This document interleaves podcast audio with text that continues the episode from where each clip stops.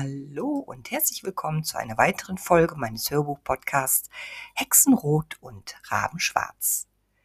Staffel 2 Carpe Noctem Kapitel 11 Hinter Klostermauern Ein wundervoller Sommertag. Hoch über dem jahrhundertealten Sandsteingemäuer kreisten zwei Falken. Weit oben, in einem azurblauen, fast wolkenfreien Himmel, glitten sie majestätisch dahin ungeachtet einer durch den Kreuzgang huschenden Person. Ihre lange weiße Kukulle und ihr schwarzer Velan folgten ihr wie ein fliegender Schatten, als sie eilig die mächtigen Säulen passierte. Schwester Rosarina, warum denn so eilig?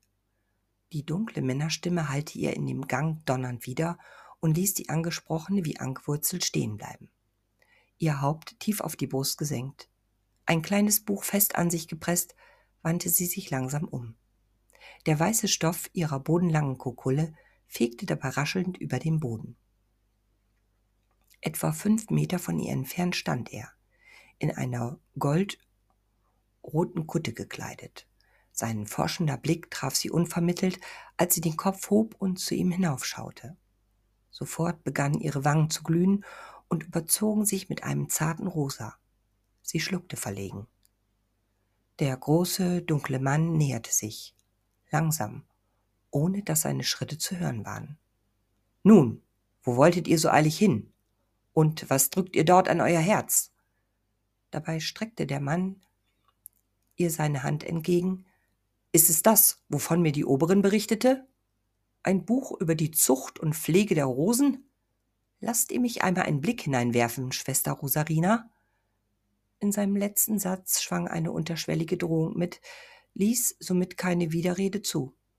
Rosarina senkte ihren Kopf ergeben und er übergab ihm das kleine Buch. Schnell sah sie auf und bat mit flehender Stimme Prior, bitte, ihr müsst mich verstehen. Es ist das Einzige. Ihr Herz klopfte zu schnell, als er das Büchlein entgegennahm und ihr mit der freien Hand gebot zu schweigen. Wie hypnotisiert beobachtete sie, wie der Prior das in Leder gebundene Werk aufschlug. Seite für Seite intensiv studierend blätterte er es durch. Plötzlich hob er das Buch dicht an seine Nase. Dann klappte er es zu und sah sie mit hochgezogenen Augenbrauen an. Rosarinas Hände krallten sich hilfesuchend in ihr Gewand. Schwester Rosarina, ich bin erstaunt, wie viel Sie über diese anmutigsten aller Blumen zusammengetragen haben. Sogar ein paar Blütenblätter mit einem wahrlich betörenden Duft haben sie hineingelegt und aufbewahrt. Bei diesen Worten glitt ein schüchternes Lächeln über ihre Lippen. Sich des Lobes sicher, wagte sie es, ihm die Hand entgegenzustrecken, um das Buch wieder in Empfang zu nehmen. Doch schon im nächsten Augenblick gefror ihr Lächeln zu Eis und sie wich ängstlich zurück. Der Prior hatte sich aufgerichtet somit seine Macht demonstrierend, blickte er grimmig von oben auf sie herab. Schwester Rosarina, es ist eine Sünde, sich von dem Schönen und Liebreizenden des Irdischen verführen zu lassen. Mit einer Rose wird es beginnen, mit ihrem Duft wird sie euch die Sinne rauben und letztendlich den Verstand. Ihr werdet Buße tun. Schon morgen werden die Rosen aus diesem Klostergarten entfernt. Rosarinas Augen begannen zu brennen. Das konnte er nicht machen. Es gab in diesem täglichen einerlei aus Gebet, Singsann und Einkehrgehabe nur diese eine Freude, ihre Rosen im Klostergarten. Vielleicht würde ihre tiefe Trauer ihn überzeugen können. Die ersten Tränen rannen ihre Wangen hinab. Sie blickte auf, sah ihn aus Tränen verschleierten Augen an. Der Prior kniff seine Augen zusammen und nahm hörbar, nahm hörbar einen tiefen Atemzug. Nun denn, Schwester Rosarina, wie ich sehe, ist Ihnen der Ernst der Lage nicht annähernd bewusst. Sie leben für den Herrn. Abstinenz und das Ablehnen aller Sünden ist hier das oberste Gebot. Ich kann mir nicht vorstellen, wie die Oberen dieses ihr Gebaren hat dulden können. Nun, damit diesem abtrünnigen Ansinnen ein für allemal Einheit geboten wird, werden sie um Mitternacht Buße tun, in einem Gebet. Sie werden ihre Strafe annehmen und die Geißelung ertragen. Die Schwester Oberin hat ihnen die Utensilien dafür bereitzulegen. Nun gehen Sie zu den anderen. Man erwartet Sie bereits in der kleinen Kapelle zum Abendgesang. Ohne eine Reaktion ihrerseits abzuwarten, machte der Prior kehrt und entfernte sich mit langen Schritten. Lautlos verließ er den Kreuzgang. Als er außer Sichtweite war, fiel Rosarina auf die Knie, vergrub ihr Gesicht in den Händen und weinte bitterlich. Wenn er mir die Rose nimmt, werde ich das Kloster verlassen, lebendig oder tot. Das kann er mir nicht antun. Plötzlich hallten Schritte durch den langen Gang. Gerade als sie sich wieder aufgerichtet hatte, eilte die Schwester Oberin mit zwei weiteren Schwestern geradewegs auf sie zu. Ihre schwarzen Velane bauschten sich um ihre Köpfe wie schwarze Krähenflügel. Schwester Rosarina, wie konnten Sie ihm nur in die Arme laufen? Ausgerechnet mit diesem Buch. Die Oberin hatte sie erreicht und griff nach ihrem Arm. Rosarina lässt es geschehen. Ich habe mich so beeilt, es wieder in die Bibliothek zurückzubringen. Ich hatte heute Mittag eine Blüte der violetten Kletterrose dort in der Bank liegen gefunden. Ihr Duft ist so bezaubernd. Ich wollte ihn konservieren und habe die Blätter hinein in das Buch gelegt. Bei ihrem letzten Satz stöhnten die beiden anderen Schwestern leise auf und wichen einen Schritt zurück. Oh! Die Oberin zupfte an Rosarinas Ärmel. Wie konnten Sie das nur tun? Sie wissen doch, dass wir niemals solche Dinge machen, wenn der Prior hier Einhalt hält. Ihn umgibt etwas Unheimliches. Aus anderen Klöstern ist mir sogar einiges zu Ohren gekommen. Wer in seinen Augen Sitte und Anstand missachtet, der wird auf ungeahnte Weise eines Besseren belehrt. Er hat ihr Buch konfisziert. Was für Buße begehrt er bei Ihnen vornehmen zu lassen? Erschrocken sah Rosarina von einer Schwester zur anderen und dann zur oberen. Ich soll um Mitternacht Buße tun, beten und mich geißeln. Die Oberin ließ sie abrupt los und trat einen Schritt zurück. Die beiden anderen Schwestern sahen fragend von Rosarina zur Oberin. Was? Was ist? Was ist so schlimm an dem, was der Prior von mir verlangt? Alle Blicke ruhten fragend auf der Oberin. Nun, begann diese ihre Antwort und griff haltesuchend in ihr Skapulier ließ es dann rasch wieder los. Eine jede Geißelung geht mit Schwärzen einher, die von keinem anderen Mitglied abgenommen werden kann. Diese wird allein vollzogen. Lediglich ein Zeuge wird zugegen sein, um notfalls belegen zu können, dass der Buße Genüge getan wurde. In diesem Fall wird es der Prior selbst oder einer, einer seiner Vasallen sein. Oh nein, die beiden anderen Schwestern waren zu Rosarina getreten, hatten sie an den Armen gehalten, damit sie nicht auf die Knie sank. Mitleidig betrachtete die Oberin Rosarina. Ich werde den Prior noch einmal aufsuchen. Vielleicht ist es möglich, dieses Mal auf die Geiselung zu verzichten. Kommen Sie um 22 Uhr in mein Büro. Dann teile ich Ihnen mit, was ich erreicht habe. Nun sollten wir gehen. Unser Abendgesang wird gleich beginnen. Mit dem warmen Sommerwetter zog Feuchtigkeit in die alten Gemäuer des Klosters. Sie sorgte einerseits für eine angenehme Kühle, andererseits Seits ließ sie Rosarina jetzt frösteln. Vor Anspannung zitternd klopfte sie an die massive Eichentür der Schwester Oberin. Von innen erfolgte ein verhaltenes Herein. Zögernd drückte Rosarina die eiserne Klinke und öffnete die Tür. Die Oberin stand hinter ihrem Schreibtisch. Rosarinas Blick fiel sofort auf die dort liegenden, vor der Tischleuchte beschienenen, langen schwarzen Bänder. Sie zuckte unwillkürlich zusammen und starrte die Oberin an. Diese nickte. Wie Sie unschwer erkennen können, habe ich in Ihrer Sache bei dem Prior nichts erreichen können.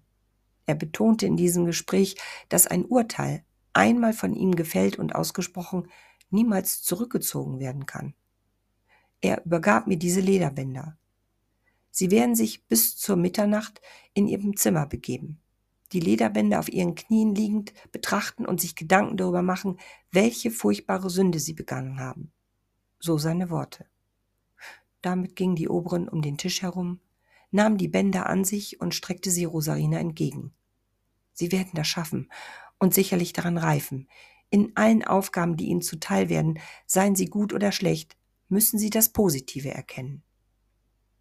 Rosarina nahm die Bänder entgegen. Sie weinte lautlos. Etwa fünf Minuten vor Mitternacht klopfte es hart an ihre Tür. Rosarina zuckte zusammen und starrte auf die Türklinke. Nichts tat sich. Wieder ein Klopfen, gefolgt von der Stimme des Priors. Schwester Rosarina, die Zeit der Buße ist angebrochen. Treten Sie heraus. Zögernd erhob sie sich. Die Bänder hingen zitternd in ihrer Hand, als sie sich der Tür näherte. Die Klinke wurde heruntergedrückt und das Türblatt schwang nach innen. Abrupt blieb sie stehen. Der Prior war nicht alleine gekommen. Neben ihm stand ein in schwarz gekleideter Mönch. Seine Kapuze war tief in das Gesicht gezogen, so dass es nicht zu sehen war. Rosarina schluckte. Der Vasall des Priors. Oh nein. Die Männer traten zur Seite, ließen Rosarina vorbei und in den Gang treten. Auf dem Weg zum Kreuzgang folgten sie ihr in einem größeren Abstand mit geneigten Häuptern. Als Rosarina zwischen den Säulen im Kreuzgang stehen geblieben war, die zum Garten hinausführten, weiteten sich ihre Augen vor Erstaunen. Vermutlich beschien stand ihre violette Kletterrose in voller Blüte. Ungläubig trat sie die kleine Treppe hinunter, die in den Garten führte. Die kleinen Kiesel auf dem Weg knisterten leise unter ihren Schuhen. Schwester Rosarina. Die dunkle, barsche Stimme des Priors ließ sie herumfahren. Was haben Sie vor? Sie sollen ihrer Sünde nicht erliegen, sondern Buße tun. Er trat zu ihr. Sein Vasall blieb im Kreuzgang stehen. Im Mondlicht wirkte das Angesicht des Priors furchteinflößend und geradezu dämonisch, als er ihr die Bibel entgegenstreckte. Auf die Knie, die Hand auf die Bibel schwören Sie. Rosarina sank auf, die, auf den Kies, der sofort schmerzhaft durch den Stoff ihrer Kukulle drückte. Die Lederbänder in der einen und auf der Bibel die andere Hand begann sie das Bekenntnis zu beten. Als sie es beendet hatte, wagte sie es jedoch nicht, zu dem Prior aufzusehen. Schwören Sie! Dieses Mal drang seine Stimme dunkel und unheilverkündend zu ihr herunter. Schwören Sie, der Sünde zu entsagen, allen irdischen Versuchungen entgegenzuwirken. Rosarinas Stimme zitterte, als sie wiederholte, was der Prior von ihr verlangte. Gut, Sie haben gebetet. Sie haben geschworen, allen irdischen Sünden zu entsagen. Nun kommen wir zu dem praktischen Teil. Erheben Sie sich. Die Bibel wurde ihr unter der Hand abrupt weggerissen, fast hätte Rosarina den Halt verloren. Mühsam erhob sie sich auf ihre Knie. Sie schmerzten. Nun werden wir ihre Geißelung vollziehen. Schauen Sie sich die schwarzen Lederbänder gut an. Die Schwester Oberin hatte vergessen, ihnen mitzuteilen, dass diese an einen Stock zusammengebunden werden müssen, um als Peitsche zu dienen. Doch wir werden uns diese Arbeit ersparen. Mein Vasall hat etwas anderes vorbereitet, das Sie zur Austreibung Ihrer Sünden benutzen werden. Um ganz in sich zu gehen und aus tiefstem Herzen die Sünde zu verbannen, werde ich Ihnen die Augen verbinden. Mit vor Schreck geweiteten Augen startete Rosarina erst den Prior an und dann auf den herannahenden Vasallen, der ein schwarzes Tuch in den Händen hielt. Ohne Vorwarnung griff der Prior nach den weiten Ärmeln ihrer Kokulle und drehte Rosarina mit dem Rücken zu sich. Vollkommen überwältigt rang diese nach Atem. Ihr Blick erhaschte noch schnell die prächtig blühenden Rosen, als ihr die Augen verbunden wurden. Sie zitterte. Während der Prior sie an den Händen auf dem Rücken festhielt, sprachen die beiden Männer miteinander. Latein. Doch viel zu schnell für, die als junge, für sie als junge Ordensschwester. Der Prior ließ sie los. Im nächsten Augenblick griff die Hand des Versallen nach ihr. Mit der anderen Hand deutete er mit leichtem Druck auf den Rücken an, vorwärts zu gehen. Vorsichtig setzte sie einen Fuß vor den anderen ließ sich vom Duft der Rosen leiden. Sollte ich direkt zu den Rosen? Unwahrscheinlich. Unverhofft stieß sie plötzlich mit den Knien an etwas Hartes und blieb stehen. Feiner Rosenduft erfüllte die Luft. Etwas entfernt rief der Prior ihr zu, Schwester Rosarina, ab sofort verfolgen Sie die Anordnung meines Vasallen. Kein Wort wird über Ihre Lippen kommen und kein Widerstand von Ihnen geleistet. Rosarina schluckte, zitterte. Furcht ergriff sie. Sie zog den Duft ein, versuchte dem Anstehenden zu entkommen. Der Vasall ließ ihre Hände los. Als er zu sprechen begann, rann eine Gänsehaut über ihren Rücken. Was hatte sie erwartet? Das Krächzen eines alten Mönchs? Das Fisteln eines Kastraten? Seine Stimme klang warm, tief und beruhigend fast ein Flüstern, ein Raunen. Sie werden erfahren, was es heißt, sich von den Sünden zu entbinden. Das letzte Wort sprach er mit Nachdruck, doch zuvor werden Sie spüren, wie sehr sich die Sünde an Sie gebunden hat. Ziehen Sie die Kokulle aus, dann das Kapulier und die Tunika. Blankes Entsetzen ergriff sie. Sie sollte sich bis auf die Unterwäsche? Sie stehen von dem Antlitz ihrer Sünde, ich bin nur die Stimme in Ihrem Kopf. Vor was müssen Sie sich schämen? Schweigen Sie und folgen Sie meinen Anweisungen. Die Reinigung Ihrer Seele erfahren Sie nur über den eigenen Leib in seiner ursprünglichen Form. Ihre Kleidung legen Sie einfach auf die Bank, die sich vor Ihnen befindet. Rosarina schluckte, leise. Zitternd zog sie einen Teil nach dem anderen aus.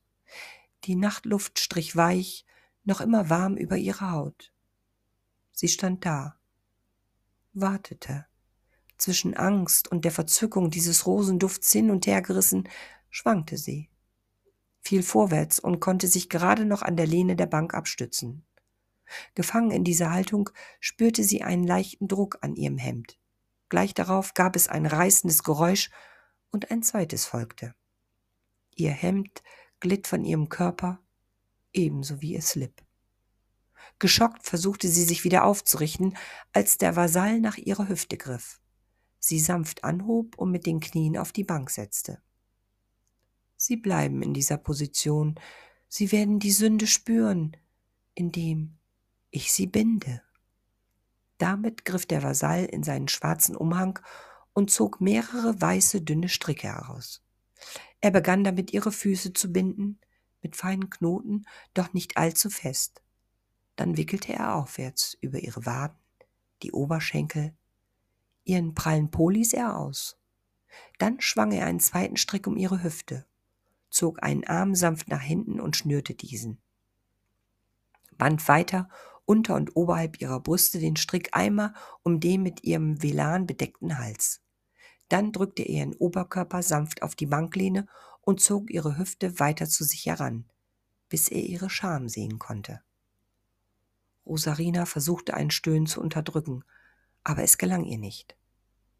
Schwester Rosarina, jetzt spüren Sie, dass die Sünde Sie ganz in den Händen hält. Nicht einmal einer kleinen Anweisung können Sie Folge leisten, doch müssen Sie noch mehr begreifen, inwieweit die Sünde Sie schon verführt hat. Direkt vor Ihnen befindet sich eine Rosenblüte. Ihre dicken, samtenen Blätter umgeben den duftenden Inhalt. Strecken Sie Ihr Gesicht entgegen. Nur leicht musste Rosarina sich vorbeugen. Schon berührte ihre Nase eines der samtweichen Blütenblätter. Der Vasall betrachtete die mit weißen Stricken gebundene Frau in dem schwarzen Velan. Ihre makellose Haut schimmerte weiß im Mondlicht. Ihr wohlgeformter Po streckte sich ihm entgegen. Ihre prallen Schamlippen lockten ihn. Sie zuckte zusammen, als seine Hand ihre Pobacke berührte. Er kniete sich vor ihr nieder. Abermals zuckte sie und versuchte ihr Becken nach vorne zu schieben, als seine Nasenspitze eine Schamlippe berührte. Samtenes Blütenblatt, betörender Rosenduft, die feine Haut auf ihrer Nase rieb seicht darüber. Sie ließ den Vasallen gewähren, sein Spiel mit ihr geschehen. Weiche, warme, rasierte Scham, betörender Duft einer erregten Frau, auch seine Nasenspitze spürte ihre Haut, glitt darüber, sog ihren Duft ein, ließ ihn schwerer atmen. Er wechselte auf die andere Seite ihrer Vulva. Als er ihre angeschwollene Perle berührte, zwischen ihren Lippen dringend, stöhnte sie leise und stieß in die Blütenmitte. Berauschend war deren Duft. Von irgendwoher vernahm sie seine dunkle Stimme. Ihre Sünde ist gleich triebhaft und verdorbener, als ich dachte. So kostet von dem Nektar dieser Rosenlust und lasst eure Zunge diese schmecken. Zögernd öffnete Rosarina ihren Mund.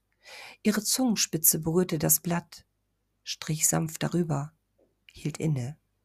Denn nicht nur ihre Zunge wollte von dem betörenden Nektar kosten.